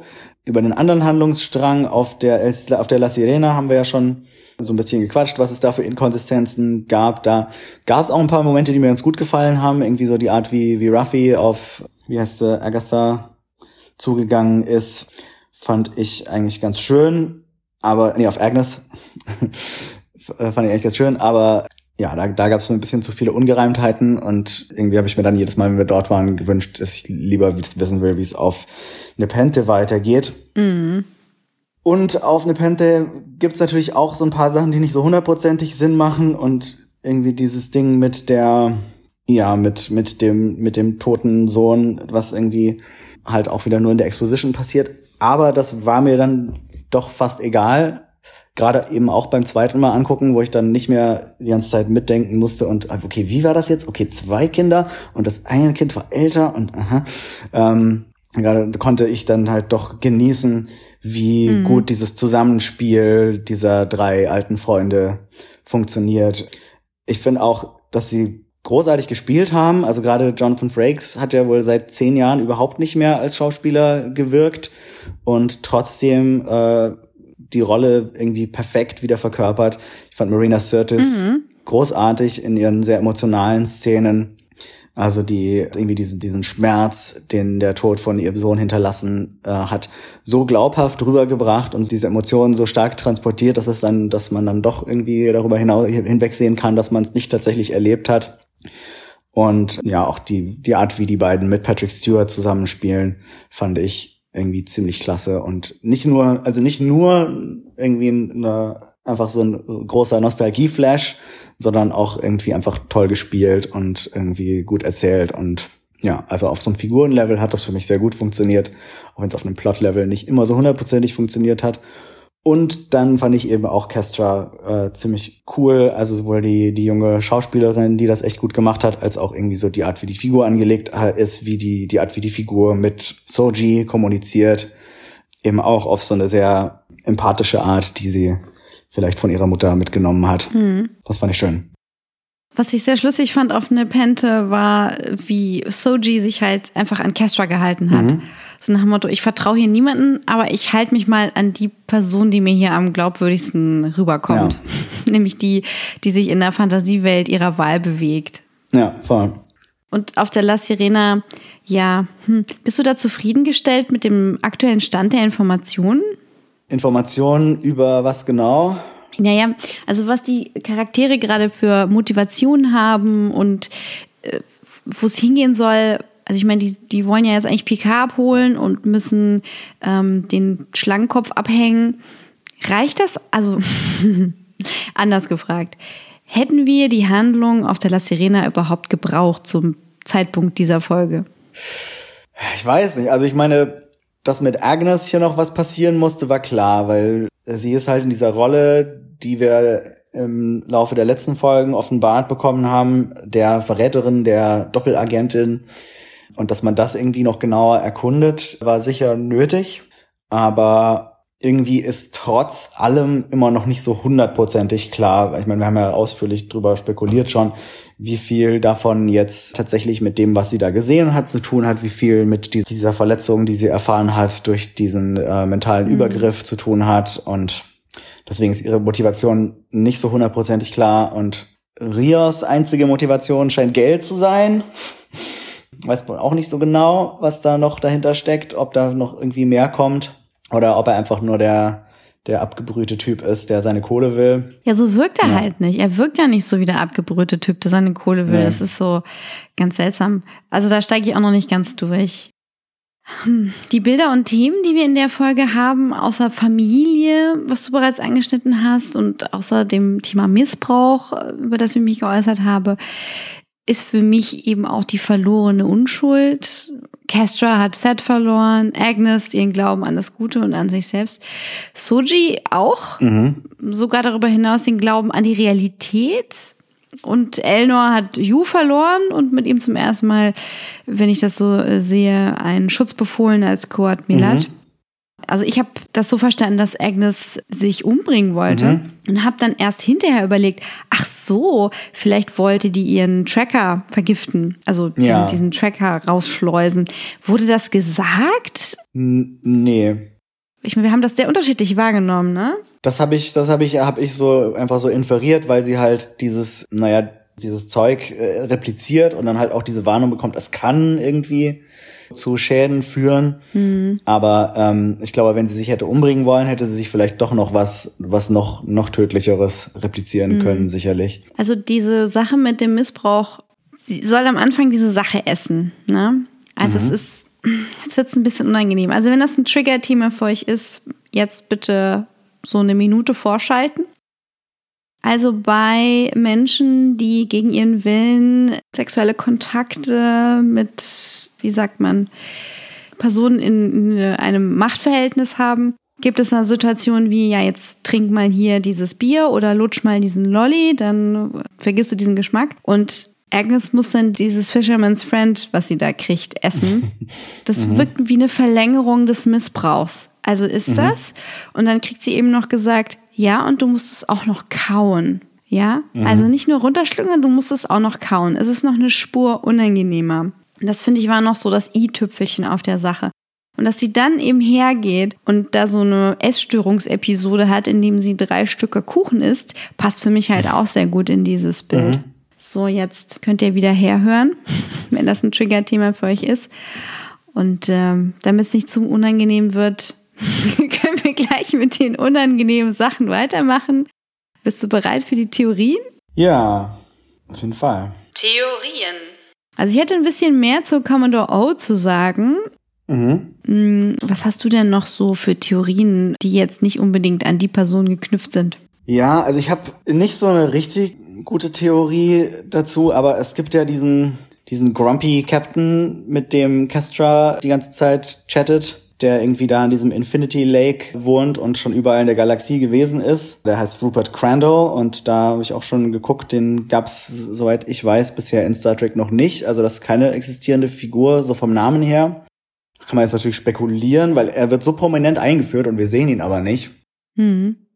Es könnte natürlich einerseits auch wieder ein Fall sein von hier, wir machen, wir lösen alle unsere Probleme mit Exposition. es könnte aber natürlich auch sein, dass das irgendeine Figur ist, die nochmal eine Rolle spielt oder die irgendeine Anspielung ist. Manche haben spekuliert, dass es sich um Q handeln könnte. Mm. Aber so ganz will das für mich irgendwie nicht zusammenpassen. Könnte auch ein Holodoc sein. er sich vielleicht auch irgendwo verstecken muss, weil das mit den synthetischen Lebensformen nicht mehr, nicht mehr erlaubt ist alles. Ich hoffe, es ist ein cooles Alien. Mhm. Und zwar so, so Babu Frick Niveau. Kleines Puppen-Alien. Hallo, Gestra! Hallo, wir fahren in den Weltraum. Okay. Das wäre cool. Ja, nee, aber sonst hast du, hast du auch keine Theorien zu Captain Crandall? Ja, nur, dass es irgendein Promi sein wird. Mhm. Also irgendeine Cameo muss es sein. Irgendwie schon. Vielleicht ist es William Shatner. oh, das wäre. Oh. das wäre sau cool. Okay, ja, nicht mehr lange. Wir finden es raus. Dann ähm, habe ich noch eine Theorie zu Rios. Mhm. Und zwar hatten wir ja überlegt, warum hat er denn so viele Hologramme? Mhm. Und du hattest gesagt, ja, das ist so seine, seine Art, sich zu quälen, weil er da irgendwie so den Leidenden macht. Und da habe ich mir gedacht, der hat wahrscheinlich seine Crew verloren. Er hat seine Crew verloren, hat das selbst verschuldet Und deswegen hat er jetzt nur noch eine Crew aus Hologrammen, weil er es nicht mehr verantworten könnte, dass Leute durch sein Verschulden verletzt oder getötet werden. Und dann ist es natürlich am besten, sich mit sich selber zu quälen. Das wäre jetzt nochmal so die Erweiterung deiner Theorie. Und wo wir bei Hologrammen sind. Es wurde ja gesagt vom Hospitality-Hologramm, dass Picards Quartier nach Jabans genauen Spezifikationen eingerichtet wurde. Wir erinnern uns, Jaban ist der, der im Chateau Picard rumsitzt und die Weinernte einfährt. Ich vermute, dass Jaban als ehemaliger Tal Shia-Agent Picard irgendeine Art geheimes Bücherregal, irgendeine Art Holodeck im Holodeck in diesen Raum gebaut hat, um ihm Hinweise über Satwash oder die Konklave der Acht oder was auch immer zu geben. Und ich wäre sehr enttäuscht, wenn sie es nicht machen. Weil warum solltest du das so platzieren, dass dieser Raum spezifisch nach Jabans Vorstellungen eingerichtet wurde? Das ist immer das Problem mit so Theorien, wenn man, wenn man sie lieb gewinnt und ausformuliert und es dann doch anders kommt. Ach, naja. Aber wir werden sehen. Ja, also ich meine, ich, ich war auch so ein bisschen emotional geschockt von der Episode, weil ich mir ein Wiedersehen mit den Troys äh, ein bisschen fröhlicher vorgestellt hatte. Und wenn man es, wie gesagt, ein zweites Mal guckt, genau wie bei dir, dann akzeptiert man das auf eine ganz andere Art und Weise und kann es richtig genießen und ist nicht die ganze hin und her gerissen zwischen, ah, das sind Promis, ah nee, das sind die Figuren, die sie spielen und irgendwie so der Erwartungshaltung. Aber äh, die beiden haben mal vor Jahren postuliert, dass sie gerne Comedy-Serie machen würden, die Rikers. Und dann so, äh, wie das jetzt mit der Scarlet Witch und, na, wie heißt er? Vision. Vision, genau, wie das mit den beiden geplant ist. es gibt ja im Prinzip auch so eine 50er Comedy-Serie. Das haben sie so vorgeschlagen, dass sie das gerne machen würden, wenn sie nochmal in ihre Rollen zurückkehren. Und das hat mir ein bisschen gefehlt. Wäre natürlich total der Quatsch gewesen, aber das war auch so eine Sache, so eine Idee, die mal in den Raum gesetzt wurde, von der ich nicht wusste, wie sehr sie mir gefehlt hat. naja, okay. Ja, sollen wir doch mal zu Commodore O und vor allem der Zukunftsvision zurückgehen. Ja, lass mal mit der Zukunftsvision anfangen. Hast du dir die auch äh, so Shot by Shot angeguckt? Ja, ich bin auf jeden Fall nochmal zurückgesprungen, um nochmal genauer hinzugucken. Und das sah schon sehr ähnlich aus, muss ich sagen, wie die Bilder, die wir in der zweiten Discovery-Staffel gesehen haben, als es diesen Mindmeld zwischen Spock und dem, dem roten Engel gab. Clipshow. Als, ja, genau. Also es könnte natürlich auch sein, dass sie gesagt haben, ach komm, wir haben doch schon, wir haben doch letztens erst Apokalypse gerendert. Das können wir doch noch mal gebrauchen. Aber da ging es ja auch darum, äh, der rote Engel zeigt Spock, wie die Zukunft aussehen wird, wenn die künstliche Intelligenz Control die Kontrolle über das Universum erlangt. Und hier geht es darum, wie sieht die Zukunft aus, wenn die künstlichen Lebensformen, die Synths, weiter existieren dürfen. Und äh, da liegt es natürlich nahe, irgendwie eine Verbindung zu suchen. Es könnte einfach nur sehr, sehr faule Schreibe sein. ist einfach die genau gleiche Sache äh, in zwei Serien sehr ähnlich bauen, weil sie das Thema künstliche Intelligenz gerade so spannend finden. Ja, wie, wie siehst du das denn? Also ich gehe mal kurz durch die Screenshots durch, die ich gemacht habe. Was sehen wir denn da? Also, ich habe ja hier noch die Troy-Kostüme. Also, es läuft darauf hinaus, dass ein Planet komplett explodiert und so ganz schwarz verkohlt auseinander platzt. Wir sehen einen Einschlag in diesen Planeten und zwar von einer Art Raumschiff oder so etwas. Das führt offensichtlich zu einem kataklysmischen Event. Dann sehen wir, dass eine Romulanerin oder Vulkanierin sich selbst mit äh, so einem Gewehr tötet. Das ist nicht Commodore O, die sich da tötet. Dann sehen wir, dass äh, eine kleine wunderschöne Modellstadt auf diesem Planeten von diesem kataklysmischen Event komplett zerstört und zerrissen wird. Und wir sehen, wie eine Person, die aber tatsächlich äh, Commodore ist, sich im Wahnsinn übers Gesicht kratzt, bis das grüne Blut hervorschießt. Dann äh, sehen wir, wie in einem Steinkreis ähm, acht Personen stehen und in ihrer Mitte etwas Grünes hervorschießt. Ähm, oh, ich muss noch nachzählen in diesem Screenshot. Es sind gar nicht acht. Äh, zwei, vier, sechs, acht, zehn sind im Kreis und eine Person steht davor. Okay, also nicht die Konklave der Acht. Nicht die Konklave der Acht. Das sind so schwarz bemantelte Personen. Ich würde mal vermuten, das sind äh, irgendwelche Rumus. Das waren die Dinge, die wir in dieser Vision gesehen haben. Ich nehme mal an, dieses Commodore O kratzt sich übers Gesicht, ist einfach äh, Teil dieses Mindmelds. Hm. Also quasi der Einstieg da rein, dass es so besonders traumatisch wirkt. Es ist für sie traumatisch und ähm, sie teilt jetzt diese, diese traumatische Erinnerung, dass da etwas zerstört wird. Ich kann den Planeten nicht ausmachen. Er hat relativ viel rote Landschaft. Es ist aber nicht Vulkan. Der Mars ist ja schon kaputt, also. Also es ist auf jeden Fall ein Planet mit blauem Orbit, also eine Sauerstoffwelt. Ich weiß nicht, ob es die Erde ist, nicht ganz klar. Ich gehe nochmal durch. Ja, es ist nicht zu erkennen. Die Wolkenformationen sind so gewählt, dass man es nicht erkennen kann. Und die Stadt als solche ist jetzt auch nicht unbedingt zu erkennen. Aber es kann sein tatsächlich, dass die, äh, weil die Welt sieht unterschiedlich aus. Einmal hat sie viel rote Oberfläche, das könnte wirklich ein Shot aus Discovery sein.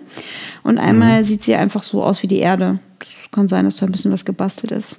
Naja, so, so viel dazu. Shot by Shot. Ich frage mich, ob wir manche von diesen Shots vielleicht noch sehen werden in den nächsten Folgen. Ja. In ausführlicherer Form. Könnte sein. Die Sache mit Control ist ja auch so, dass eigentlich das, die zweite Discovery-Staffel ja so endete, dass durch diesen Zeitsprung der Discovery Control eigentlich komplett zerstört wurde. Das sah in dem Moment nicht so aus, als wäre da in irgendeiner Form noch was übrig. Deswegen fände ich es ein bisschen komisch, wenn man gewusst haben müsste, dass man Control in Picard weiter verwenden wollte, hätte man das vielleicht anders angelegt. Es wäre halt die einzige Verbindung zwischen den Borg und den Synths. Ja, wobei Control ja mit den Borg eigentlich bis auf die Art, wie es aussah, dann im Endeffekt auch nichts zu tun hatte. Naja, gut, Control hat Menschen übernommen und hat Borg ähnliche Sachen gesagt. Ja, also genau, die, die Art, wie es funktioniert hat, ja, genau. Aber am Ende war dann ja keine wirkliche Verbindung hergestellt. Naja, mal abwarten. Mhm. Also, ich denke mir, was wir als nächstes sehen werden, ist, dass Seven of Nine ankommt Ja. und den Kubus befreit und die dort lebenden XBs. Mhm. Das wäre schön. Ich hoffe, dass sie Yu wiederbelebt. Ein Hinweis darauf, finde ich, ist, dass Yu gesagt hat, hier, die Technologie ist mächtiger, als ich gedacht habe, als ich mich erinnert habe. Ich wollte es vielleicht vergessen. Deswegen denke ich, dass der Kubus auch nochmal was tun wird. Die XBs werden mit dem Kubus nach Nepente oder ins Fenris-System oder wo auch immer hinfliegen. Sie sind jetzt freie Bürger des kleinen Einkaufswagens. Na, mal sehen. Also das, denke ich, wird passieren. Dann habe ich mir überlegt, was würde denn jetzt passieren, wenn Patrick Stewart nicht mehr so kann? Unsere KollegInnen bei Trackgasm haben auch überlegt, worauf könnte das denn hinauslaufen? Es gibt da einige Kolleginnen da draußen, die Parallelen zu Game of Thrones sehen. Im Sinne von Picard macht so den Ned Stark. So die tragische Figur, die für die Vergangenheit steht und dann äh, ihre Ziele nicht erreichen kann. Und dass eigentlich die Handlung an eine nächste Generation weitergegeben wird. Ich sehe das nicht ganz so da drin. Ich glaube, da wird weiterhin versucht, dass äh, Patrick Stewart da die Hauptrolle spielt. Ja. Aber ich bin mir sicher, dass sie einen Fallback-Plan haben, falls Patrick Stewart nicht mehr so kann. Und da ist meine Idee zu. Es gibt halt einen Zeitsprung. Die La Sirena ist so stark beschädigt worden, dass sie ins Trockendock muss. Rios rasiert sich und tritt wieder für die gute Sache in die Sternenflotte ein. Ruffy wird sauber. Und ich denke mir, sie werden Gerati irgendwie decken. So unter der Prämisse, dass sie sich da von dem Hologramm behandeln lässt, dass sie wieder mental fit wird. Und dann wird der neue Name des Schiffs, die ja dann, also nicht mehr die Serena sein kann, weil sie repariert wurde, Picard sein. Und dann kann die Serie weiter Picard heißen. Das ist mein Contingency Plan für diese Serie. Die weitere Theorie zu Soji ist, dass sie wie einst Data am Ende dieser Staffel das einzige positronische Wesen sein wird. Das ist die Frage, ob sie das überhaupt ist. Weil sie ja aus Fleisch und Blut besteht, könnte natürlich ihr Gehirn auch aus Fleisch und Blut bestehen. Ja, aber wie? Aber wie? Aber wie, Adrian? Dann ist sie doch einfach ein Mensch. Ich verstehe die Definition von Android hier nicht. Künstlich geschaffen. Und kann natürlich viele Dinge, die ein Mensch nicht kann. Ah ja, gut. Ah, Bist du bereit für eine lange Textbacke über Commodore O? Na, schieß los. Widerstand ist zwecklos. Unsere Informationen werden ihre vervollständigen. Ja, also ich habe ja schon mal überlegt, ob die Romulaner und die VulkanierInnen eine gemeinsame Geschichte haben, die vor ihrer Diaspora stattfindet und in der die Satwasch verankert ist. Das würde dann keinen Widerspruch erzeugen. Ob Commodore O jetzt eine Vulkanierin oder Romulanerin ist, würde dann keine Rolle spielen, weil sie kann Satwasch sein und Satwasch ist einfach älter als die Trennung zwischen den beiden Völkern. So, also die großen Fragen sind ja, ist sie Romulanerin oder ist sie Vulkanierin? Und wenn sie Romulanerin ist, können Romulaner Mindmelds? Und da hängt für mich ein ganzer Cluster von so Wenn-Dann-Konstruktionen dran. Also wenn Romulaner kein Mindmeld beherrschen, man aber Romulaner sein muss, um im Satwasch zu sein, dann ist sie mindestens halbe Romulanerin, wie mal bei äh, T'Pol übrigens angedacht, bei Enterprise. Das ist nicht mehr umgesetzt worden, weil ja dann die Serie zusammengekürzt wurde. Oder ist Commodore eine reine Vulkanierin und steht als Teil der Konklave der Acht über dem Satwasch. Wenn die Romulaner Mindmails beherrschen, dann kann sie kosmetisch verändert worden sein, so wie bei Rizzo zunächst. Also Rizzo, die jetzt Narissa ist. Ja, die muss man eigentlich gar nicht kosmetisch verändern, weil viele Romulaner ja ohnehin nicht zu unterscheiden sind von Vulkaniern. Ja, Kommt davon, ob sie aus dem Norden sind, haben wir erfahren. die Ohren sind doch ein bisschen anders, oder? Die Ohren sind eigentlich ziemlich gleich. Also das Einzige, was sich halt unterscheidet, sind diese, diese Stirnwülste, die aber ja eben nur manche, manche von den Homus haben. Aber dann zumindest medizinisch, dass sie Ja. halt bei Scans als äh, vulkanisch durchgeht. Mhm. Dann habe ich mir überlegt, was sind Hinweise darauf, dass es RomulanerInnen gibt, die Mindmelds beherrschen? Da ist für mich der erste Hinweis drauf, sie sind mit den VulkanerInnen verwandt. Ja. Und bei beiden Völkern wären solche, ich sag mal, Metas in der Minderheit. Und bei den Romulanern wahrscheinlich noch mehr in der Minderheit als sonst wo. Also kann es einfach sein, dass es bisher nicht bekannt war und dass sie es halt wirklich können. So, jetzt wird's unangenehm.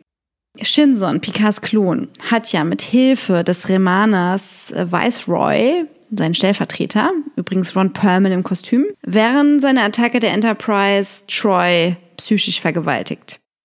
Das ist an sich furchtbar, aber es gibt uns an dieser Stelle einen Hinweis darauf, dass Remaner Telepathen sein können. Ob jetzt halt Viceroy irgendwie auch so ein Meta war, so ein Einzelfenomen oder nicht, sei mal dahingestellt, aber es kann natürlich daran liegen, dass die auf der dunklen Seite von Remus leben oder dass eben alle drei Arten dieser humanoiden Spezies, Remaner, Romulaner und Vulkanier, mentale Kräfte besitzen. Das wissen wir halt noch nicht. Das ist noch nicht final geklärt. Aber es, es würde Sinn machen, natürlich, weil sie ja doch äh, wahrscheinlich alle relativ eng miteinander verwandt sind. Aber dann hätte ja vielleicht Narek das machen können, statt durch den Lampenraum zu laufen. Das stimmt auch wieder. Obwohl, nee, warte. Warte, Narek hätte es nicht machen können, weil ähm, Soji äh, ist durch ihre künstliches Gehirn abgeschirmt gegen Telepathie, wie, wir- wie wir auch feststellen, als, als Diana versucht, ihre Gefühle zu lesen. Clever Girl. Okay, verstehe. Okay, also dann ist das mit Narek kein Hinweis darauf. Gut. Wenn Commodore O also keine Vulkanierin ist, aber auch keine Romulanerin, könnte sie also Remanerin sein. Ein Hinweis darauf könnte ihre Sonnenbrille sein, wegen der Lichtempfindlichkeit, was für mich revolutionär wäre, denn die Remaner haben eigentlich keinen bedeutenden Status bislang. Und jetzt wird's richtig interessant. Also, als Commodore O mit ihrer lustigen schwarzen 90er Sonnenbrille ankam, dachte ich, sie blitzdingst jetzt irgendwie Dr. Gerati und sagt so. Achtung, pzzz. Genau. Aber es gibt auch Leute da draußen, die glauben, dass O aus dem Mirror Universe kommt. Da ist die politische Situation ja eh ganz anders. Und es könnte ja sein, dass die Thins dort die galaktische Apokalypse bereits hervorgerufen haben. Das heißt, das, was wir sehen, ist keine Zukunftsvision, sondern vielleicht eine Sache, die im Mirror Universe bereits passiert ist. Und was liegt näher bei den paranoischen Romulanern, als alle möglichen Eventualitäten auszuspionieren, auch jenseits des Spiegels? Und so könnte der Satwasch mit dem Mirror Universe in enger Verbindung stehen. Und dann habe ich noch eine Wenn-Konstruktion. Okay. Was wäre, wenn Commodore O als Leiterin des Sicherheitsdienstes der Sternenflotte keine Doppelagentin ist, keine als Vulkanierin getarnte Person, sondern einfach genau das? Sie ist Leiterin des Sicherheitsdienstes und sie macht einfach ihren Job, nämlich für die Sicherheit zu sorgen. Dann steckt Starfleet einfach haushoch, knietief mit drin in der Konklave der Acht und dem Wissen um die Aktivitäten des Satwash. An der Stelle äh, übrigens große Sympathie für Tamlin Tomita in der Rolle von Commodore O. die bei Teen Wolf äh, die Mom mit dem Bündnis zu Kitsune gespielt hat und jetzt gerade bei ähm, High Castle zu sehen ist und tausend andere Rollen spielt. Mag ich sehr gern und ich hoffe, wir sehen sie nochmal. Mhm. Wenn tatsächlich die ganze Sternenflotte mit in dieser Verschwörung drinsteckt, wäre es natürlich besonders fatal, wenn äh, Picard jetzt, wie Riker ihn in dieser Folge empfohlen hat, ähm, die Sternenflotte zur Hilfe ruft, um den äh, Heimatplaneten der Synths vor den Romulanern zu beschützen. Ja. Das wäre so oder so fatal, weil sicherlich, auch wenn nicht die ganze Sternenflotte mit drin steckt, Commodore O davon Wind kriegen würde und äh, da irgendwie mit reinfunken würde, denke ich mal. Das fing ja schon damit an, dass Picard halt da so in den Laden reingelatscht ist nach 15 Jahren, sagte, hier, Kristen, ich hätte gern ein Schiff, ich brauche nicht viele Leute, gib mir einfach irgend so einen Frachter, ich würde mich ja eben drum kümmern. Mhm. Und sie direkt bei Commodore O angerufen hat und gesagt hat, hier, Picard war gerade da, folgende Sachen sind passiert. Ja. Und der Satwasch direkt aktiv wurde. Ähm. Was meinst du denn zu, zu diesen ganzen Konstruktionen? Meinst du, sie ist Remanerin oder Romulanerin oder ist sie aus dem Mirrorverse? Also das Spiegeluniversum jetzt schon wieder reinzubringen, nachdem wir es in Discovery schon so ausführlich behandelt haben, wäre mir eine Ecke zu viel und ich hoffe, dass es den äh, MacherInnen auch eher zu viel ist. Aber den Hinweis mit der Sonnenbrille finde ich tatsächlich sehr interessant mit, der, mit dem Zusammenhang, äh, hier die Remaner sind doch lichtempfindlich, weil sie von der dunklen Seite des Planeten kommen. Das finde ich tatsächlich spannend. Ansonsten gehe ich schon eher davon aus, dass es diese Verschwörung gibt, wo eben der zumindest der Sicherheitsdienst der Sternenflotte involviert ist und dass es dann mehr so ist, vielleicht eher so eine Zweckgemeinschaft ist, dass dann einerseits die Romulaner Mhm. und der Jadwasch, andererseits eben Leute auf der Erde, die was gegen, gegen Synths haben und vielleicht noch irgendwelche anderen Kräfte in der äh, Galaxie, die sich da verschworen haben und ähm, vielleicht sogar den Angriff auf den Mars mitverantwortet haben und jetzt die Jagd auf die Sens durchführen. Das würde durchaus auch aufgehen, wenn O einfach nur eine Vulkanierin ist und äh, sich halt einfach, um ihren Zweck durchzusetzen, mit dem Jadwasch zusammentut. Occam's Razor, also die naheliegendste Theorie. die Sonnenbrille kann auch einfach so gewesen sein, dass äh, Tamlin Tomita die am Set anhatte Ja. und die Regie meinte, oh, weißt du was, wir geben es den Fans jetzt dreckig. Ja. Behalt die mal auf. lauf, lauf mal mit der Sonnenbrille in die Szene. Ja. Das wird gut. Die werden ausflippen. ja. Und sie hatten recht. ja, alle sind am Ausflippen. Wollen wir dann mal in unsere Community-Spalte rübergucken und uns ein paar Kommentare angucken? Ja. Unbekannte Signale aus dem Internet. Bleriode schreibt, die Tochter ist genial und Tass ist Kanon. Steffen vom Nerd Nerd Nerd Podcast schreibt uns auf Twitter. Ich finde die Brutalität inzwischen echt heftig. Die Intro-Sequenz war zu krass übergriffig und was zum Ende mit Agnes passiert, bleibt komplett offen. Dafür war das Wiedersehen mit alten Bekannten echt schön. Für mich bisher trotz alledem die rundeste Folge. Zum Thema, was Dr. Agnes Girardi im Rückblick widerfahren ist, schreibt Dunderklumpen zu dem, was ich da schon teilweise auf Twitter postuliert habe. Ich hatte den erzwungenen Mindmeld als einen Faktor ihres Zustands betrachtet, aber nicht als Hauptgrund. Nichtsdestotrotz macht das alles sehr viel Sinn. Eigentlich denke ich, dass die Bilder, die Girardi gezeigt bekommen hat, gefälscht oder manipuliert waren. Ich dachte, die Commodore sei Sadwasch und Romulanerin. Die Tatsache, dass sie einen Mindmeld machen kann, könnte das eventuell widerlegen. Aber als Sadwasch lege es in ihrem Interesse, Girardi für ihre Zwecke zu manipulieren. Und wie besser als so? Zugleich hänge ich ein bisschen meiner Zeitreisetheorie hinterher, weil die so schön passte. Und da würde der Mindmeld ja Sinn machen, als eine Realität, die die Kommodorin schon einmal erlebt hat und jetzt versucht zu verhindern. Hm, echt schwierig. Echt schwierig. Und Friendly Neighborhood Graphic Designer Simon Malz fragt uns, ob uns schon aufgefallen sei, dass im Intro bei Gene Roddenberry zwei Buchstaben schmaler dargestellt sind. Das D und das E. Äh, ich muss sagen, das ist mir auch als Designer und Yves, du designst ja auch viel, vielleicht sogar noch mehr als ich, äh, nicht aufgefallen. Nee, also da auf dem Auge war ich taub. Aber während des Intros muss ich auch immer noch irgendwie ein Getränk hinstellen und gucken, ob das Essen gerade zu heiß oder zu kalt ist. Und diesmal habe ich drauf geachtet. Und es ist wirklich ein Hauch. Ich möchte sagen, ein Haarlinienabstand eines Moments, in dem einem das auffallen kann. Ich weiß nicht, ob das was bedeutet. Dann habe ich noch einen Kommentar und zwar frage ich mich, ob Florian Oceanic gerade auf der Star Trek Cruise ist, weil wir vermissen deine Kommentare. Wo bist du, Florian? Gib dich zu erkennen. Cool. Ja, vielen Dank, dass ihr uns wieder so viele Kommentare dagelassen habt. Ähm, wir freuen uns sehr, wenn ihr das auch weiterhin tut. Das geht mittlerweile am allerbesten über unseren immer noch brandneuen Twitter-Account at Track und Gold. Da twittern und retweeten wir mittlerweile schon recht viel und da kann man uns sehr gut Kommentare hinterlassen. Ich kann euch da mal die Screenshots posten, von denen ich erzählt habe. Es geht auch noch auf Facebook. Da schaut ihr einfach nach Dreck und Gold mit D, wie der Schmutz. genau. Ja, könnt uns da auch Kommentare hinterlassen unter dem Posting der aktuellsten Folge, wie ihr das so alles findet und wie ihr glaubt, wie es weitergehen könnte oder wenn ihr mal irgendwie Feedback zu unserem Podcast habt. Und ansonsten würde ich mich jetzt einfach schön in den Bagdad-Tank legen, weil die Woche war echt lang Mhm. und sage Tschüss. Bis bald.